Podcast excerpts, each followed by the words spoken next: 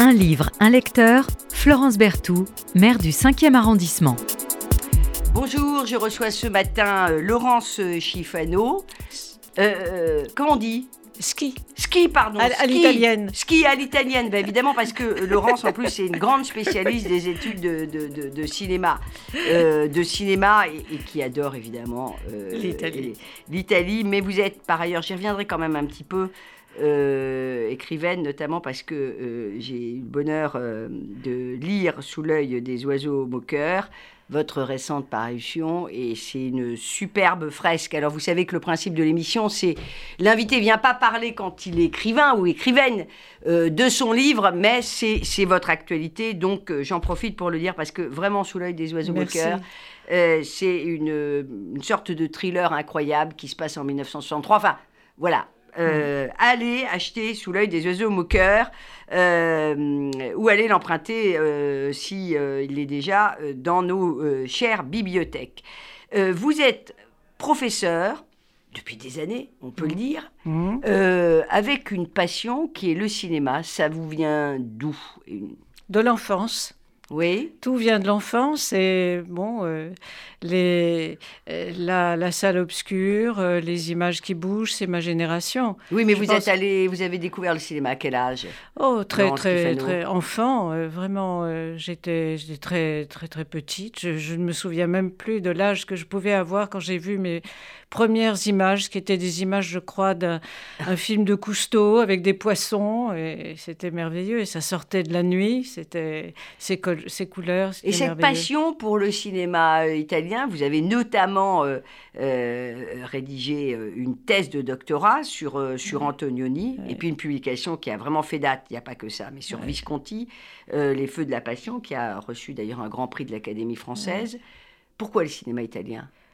Cinéma italien parce que j'avais envie d'aller y vivre, parce qu'il y a toute cette euh, civilisation que je, je connaissais de loin dans, dans les livres et que je voulais toucher. Et, et c'est, euh, l'Italie m'a beaucoup, beaucoup donné. Elle m'a donné, euh, par rapport à la France, euh, quelque chose de plus, de plus visible. La France est, me semble-t-il, un, espace qui est un espace beaucoup plus secret, beaucoup plus protégé et plus clos, plus Ouais. avec des, des barrières.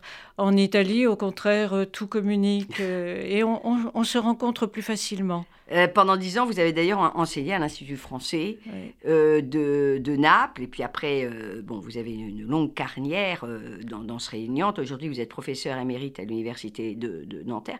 Qu'est-ce que ce cinéma d'Antonioni et de Visconti il a de particulier par rapport à l'ensemble du cinéma italien et, et- et du cinéma mondial? Bon, D'abord, c'est un cinéma qui est un cinéma collectif.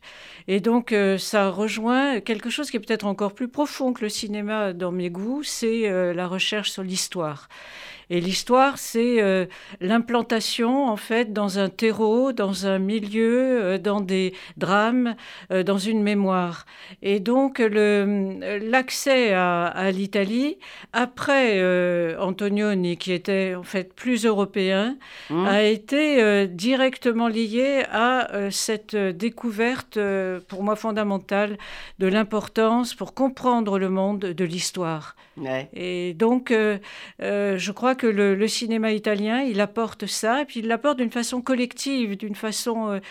tous les films se, se répondent, en fait. Il y a des échos, ils travaillent avec les mêmes partenaires, avec les mêmes acteurs. Enfin, il y a un côté familial qui, qui me retient. Le, le, le, le, le, cinéma italien est- serait un peu au cinéma que l'opéra italien est à l'opéra tout court, on a l'impression. Absolument. Euh, bon, euh, travailler sur le cinéma italien sans euh, se référer, même quand le, certains cinéastes le refusent, comme Fellini, Ouais. ou s'en moquent, il faut absolument, oui, travailler sur Et vous continuez, chère Laurence Schifano, vous continuez vos recherches sur Visconti. C'est sans fin, Visconti. Oui, oui c'est sans fin. C'est sans fin parce qu'il y a les archives et que j'adore le travail d'archives. Et, Bon. et donc, je, ça me donne une, une occasion de, de retourner à Rome. Et, et puis, et puis vient de sortir la cinquième édition, euh, je crois que c'est chez euh, Armand Collin, de- du cinéma italien de 1945 à nos jours, que vous dirigez. Ah, un énorme. Euh, Oui, enfin, c'est un, un, un, travail qui est un travail, euh, là aussi, qui est toujours, toujours un chantier en, en expansion, un chantier parce que le cinéma, euh, c'est quelque chose, à la différence de la littérature, qui est très mouvant, qui est très... Euh, enfin, c'est quelque chose qui change sans arrêt. C'est même la, c'est cette versatilité du, du cinéma, c'est même ces, ces drames. Là, le cinéma traverse une crise quand même qui est peut-être euh, euh, définitive. Euh, c'est, en quel sens vous dites que le cinéma bah, traverse une crise Les salles ferment. On sait très bien que pour le mois d'octobre, les fréquentations ne sont pas au rendez-vous. la concurrence est absolument incroyable et il faut redécouvrir aussi la magie du cinéma. Et la magie du cinéma, la salle. Euh, ce n'est pas que rentrer dans une salle. La magie du cinéma, c'est avant, euh, c'est les pop-corn, euh, c'est pouvoir discuter dans des petits canapés. C'est tout ça qui, honnêtement, a un peu disparu. Mais je rappelle que dans le quartier latin, nous avons la plus grosse concentration euh, de cinéma d'arts et essais. Donc il faut fréquenter le cinéma. Oui, et puis on, on a là, euh, Avenue des Gobelins, la Fondation Pathé, qui est une merveille. Enfin, bon, mais c'est pas dans le cinquième. Alors bon, euh, nul n'est parfait. c'est vrai. Mais c'est vrai, vous avez raison. Alors, cher euh, Laurence Schifano, évidemment, avec cette passion pour l'Italie, vous êtes venu nous parler, alors, d'un livre euh, d'Elena Ferrante. Et évidemment, euh, ben, comme tout le monde, euh, moi je ne sais pas si c'est une romancière, un romancier, un couple, parce que cette Elena Ferrante, dont on sait juste qu'elle est née au début des années 40 ou qu'il est né, j'ai lu, alors j'ai lu que il ou elle ou, ou il avec un S vivrait en Grèce c'est un peu incroyable. Quoi. Il y a un côté un peu euh, Émile Ajar. Euh. oui. oui, je pense que bon, c'est quelque chose de très profond de, de vouloir euh, rester anonyme, de ne pas vouloir donner son, son verre ou de se faire un nom de choisir son identité à travers l'écriture. Alors on peut peut-être dire pour les auditeurs qui ne connaîtraient pas euh, Elena Ferrante. Là, vous venez nous parler de l'amour harcelant. Euh, Elena Ferrante, depuis euh, les premières publications, eh bien, l'auteur, re ou sans e, est entouré de mystères.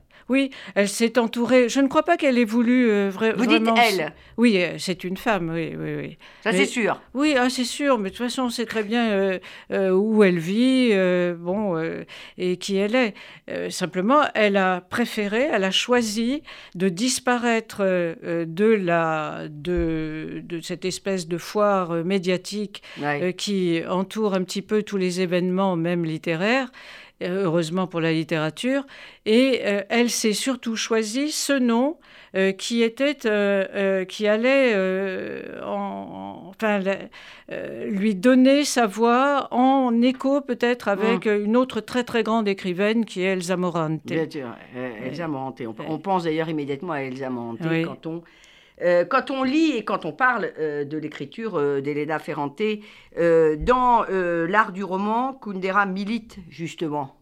Kundera qui, n'est pas, qui est connu, qui a participé malgré lui aussi à cette sorte de foire médiatique qui entoure les sorties des livres, comme vous disiez, milite pour l'identité secrète. Il dit ça a deux avantages. Euh, ça limite euh, ce qu'on appelle la graphomanie, c'est-à-dire le fait d'imposer mmh. cette espèce de moi euh, aux autres. Bon, puis on ne mmh. citera pas de nom, mais mmh. on a de, des, écrivains, notamment, ou des écrivaines françaises et français qui, voilà, au mois de septembre, font toujours un grand show.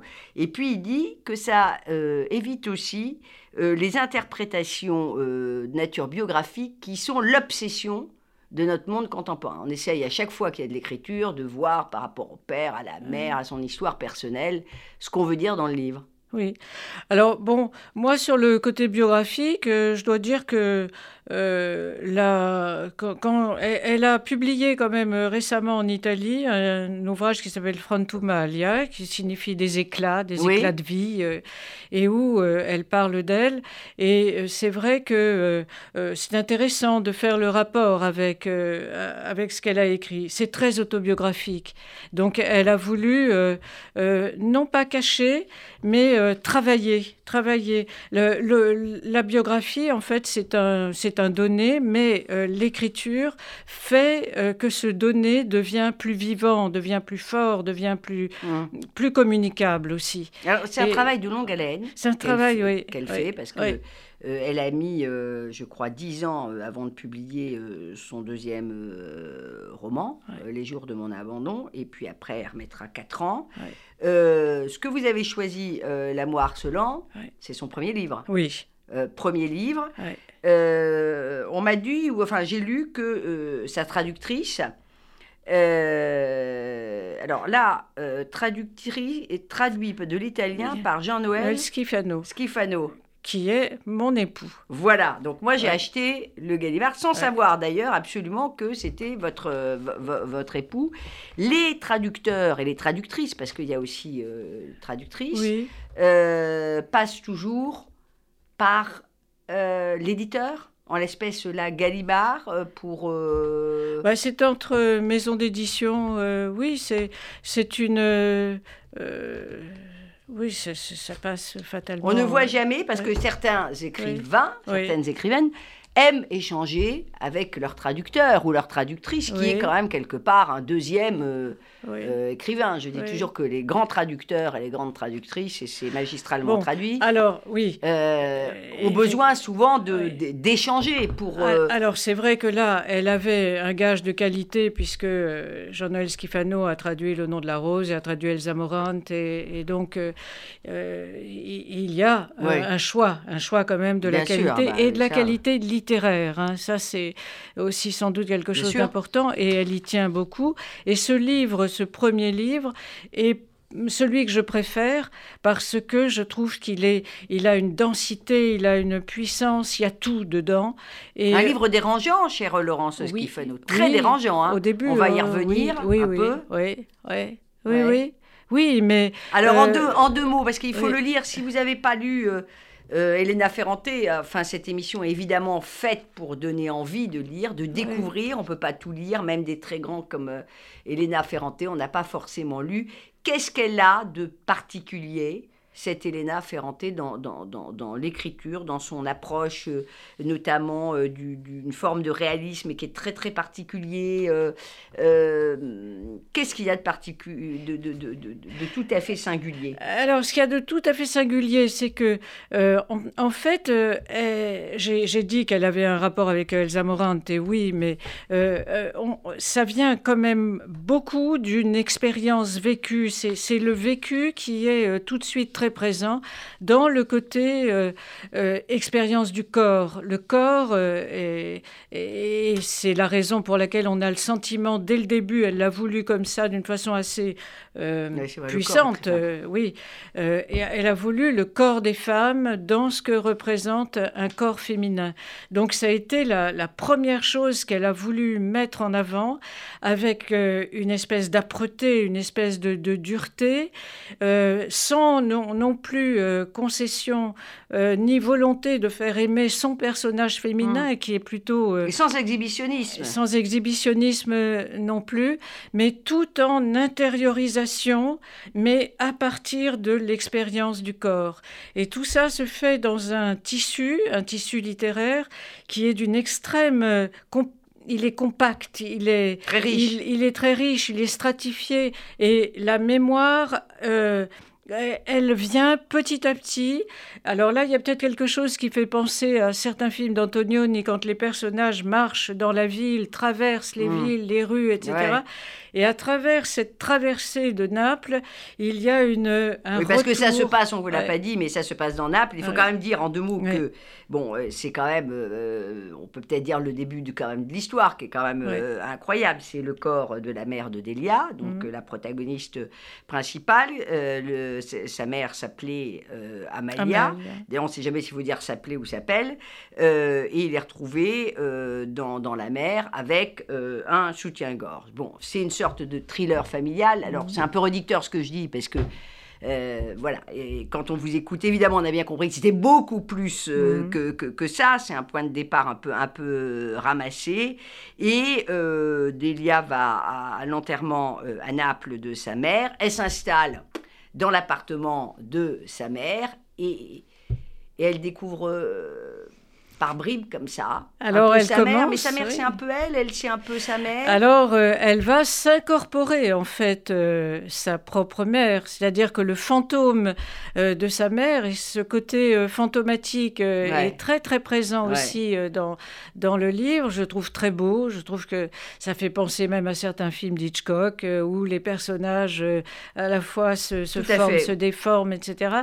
Et, et, et donc elle, elle, va petit petit à petit, alors qu'elle euh, a eu un rapport qui, est, qui, a été un rapport de conflit, un rapport d'opposition, mais en même temps d'adoration aussi, hein. et de passion et de harcèlement. Elle l'a harcelé. L'amour harcelant n'est pas simplement euh, euh, l'amour harcelant des, des, hommes qui désirent, qui regardent ah cette très belle femme, mais il est aussi le, le, regard de l'enfant qui a peur d'être abandonné par sa mère puisque elle plaît tellement, elle, elle va peut-être partir un jour, elle va peut-être l'abandonner, ce sont les jours de l'abandon, et donc euh, elle se met à rentrer, à marcher sur les pattes, cette femme, pour savoir, mais comment se fait-il que euh, elle, elle, est, elle, soit morte le jour de son anniversaire, hein, de son anniversaire de la fille hein. euh, Après avoir repoussé d'ailleurs un rendez-vous euh, qu'elle devait avoir avec sa, sa, propre fille. On On va pas tout vous raconter, mais alors moi ça va peut-être vous, vous, vous, étonner, voire vous choquer, mais alors dans ce rapport à la mère et, cette approche très physique que vous découvrez, j'ai retrouvé les rapports de euh, Ernaud qui vient d'avoir euh, le prix Nobel de littérature avec, sa propre mère. Quand on lit, évidemment, l'écriture n'est pas du tout la même, euh, c'est mm. peut-être plus chirurgical, si vous me passez cette expression, mais dans Je ne suis pas sortie de ma nuit, par exemple, qui est sur, il n'y a pas que ce livre-là, il y en a bien d'autres, sur la, même une femme, etc. on, a ces rapports, ces rapports qui sont des rapports de, de, à la fois de, de passion et, de quasi-répulsion euh, entre euh, euh, les mères et, les filles. C'est un thème un peu récurrent de, la littérature. On retrouve beaucoup quand même. Bah, c'est un thème de la littérature féministe et donc c'est vrai que. Pas que. Modiano. Oui, mais bon, euh, euh. dans un univers un univers euh, tout à fait différent et, masculin. Là, on est vraiment dans un univers féminin avec la mère, en plus en, français, alors qu'en italien, c'est il mare et donc masculin, mais en, français, c'est la mère. Enfin, donc il y a quelque chose d'encore plus fort peut-être dans le, dans, à le voir traduit en français. Et hum, non, je, je, je, pense que euh, cette, euh, on parle beaucoup de cette euh, libération de la parole féminine. Ici, il y a une libération, une force, une puissance qui est, qui, qui est portée par l'écriture féminine. il est vrai que, pour ma part, hein, dans, dans, mes goûts, et dans les goûts de Elena Ferrante, la littérature anglo-saxonne euh, est, dominante aussi. Hein. Et donc, euh, chez les anglo-saxons, il y a quand même des, de très très grandes très très grandes écrivaines qui peut-être n'ont pas été aussi loin dans le côté physique. Ici, on a, comme chez Annie Ernaux, un, élément physique. Mais cet élément physique, il est intéressant aussi par euh, le, le, lien euh, que Elena Ferrante euh, fait, peut-être plus encore que Annie Ernaux, avec un tissu social qui est en fait le tissu de, de la Camorra, c'est-à-dire...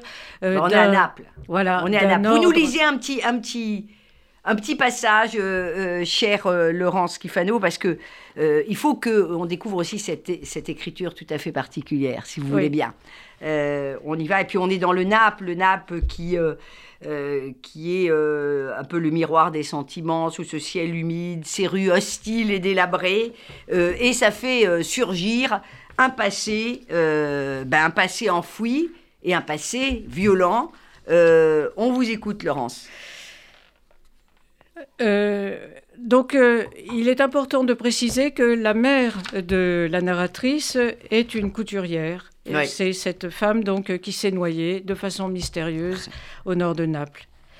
Je m'étais toujours imaginé qu'elle portait ses vêtements dans la zone que je laissais derrière mon dos, dans une vieille usine à la toiture de tuiles qui, pour l'heure, arborait l'enseigne de Peugeot. Mais certainement il n'en était pas ainsi. Du reste, qu'est-ce qui était ainsi?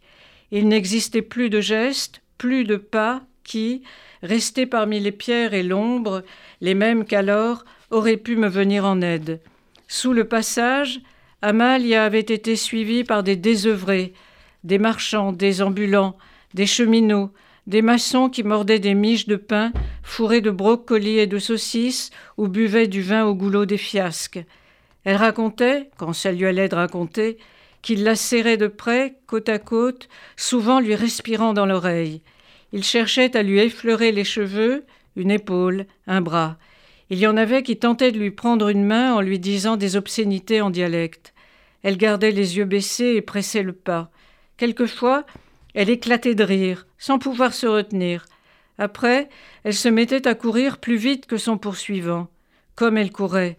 On aurait dit qu'elle jouait. Elle me courait dans la tête. Possible que je sois en train de passer par là, en la portant dans mon corps vieilli et peu convenablement vêtu. Possible que son corps de seize ans, vêtu d'une robe à fleurs faite à la maison, soit en train de passer dans la pénombre, en se servant du mien, attentif à éviter agilement les flaques, en courant vers l'arc de lumière jaune qui contenait l'anachronisme mhm. d'une pompe à essence mobile. Voilà. Je rajouterai juste quelque chose dans un tout petit, tout petit bout de, bout de texte. Euh, c'est la fille euh, qui parle donc de, de, sa mère, euh, Amalia. Elle est dans son, dans son appartement d'Elia. Elle dit Je frottais soigneusement mes cheveux mouillés jusqu'à les rendre presque secs et je vérifiais dans le miroir qu'il ne m'était pas resté de mascara entre les cils. Je vis ma mère telle qu'elle apparaissait sur sa carte d'identité et je lui souris. Puis je revêtis la robe de chambre de satin et pour la première fois de ma vie, malgré cette détestable couleur poudre de riz, j'ai l'impression d'être belle. On ah comprend que les relations sont compliquées. Oui, hein, très compliquées, merveilleusement compliquées. Merveilleusement euh, euh, compliquées. Euh, voilà, il y a, y a Là, c'est un peu inversé. Le, travail du deuil est un travail qui est un travail qui euh, revient à faire renaître euh, l'être disparu. Ça, c'est très beau. Bien sûr. Beauvoir, une mort si douce. Euh, bon. Et, encore une fois, ce, livre de, de, Hainaut. Et, on a ça, mais bon, je me permets une remarque personnelle, je trouve plus fort dans l'amour. Harcelant, beaucoup, beaucoup plus fort. Merci, Merci. infiniment, Laurence Schifano, d'être venue euh, nous parler euh, d'Elsa Ferrante, et Ferrante pardonnez-moi, de cinéma et d'Italie.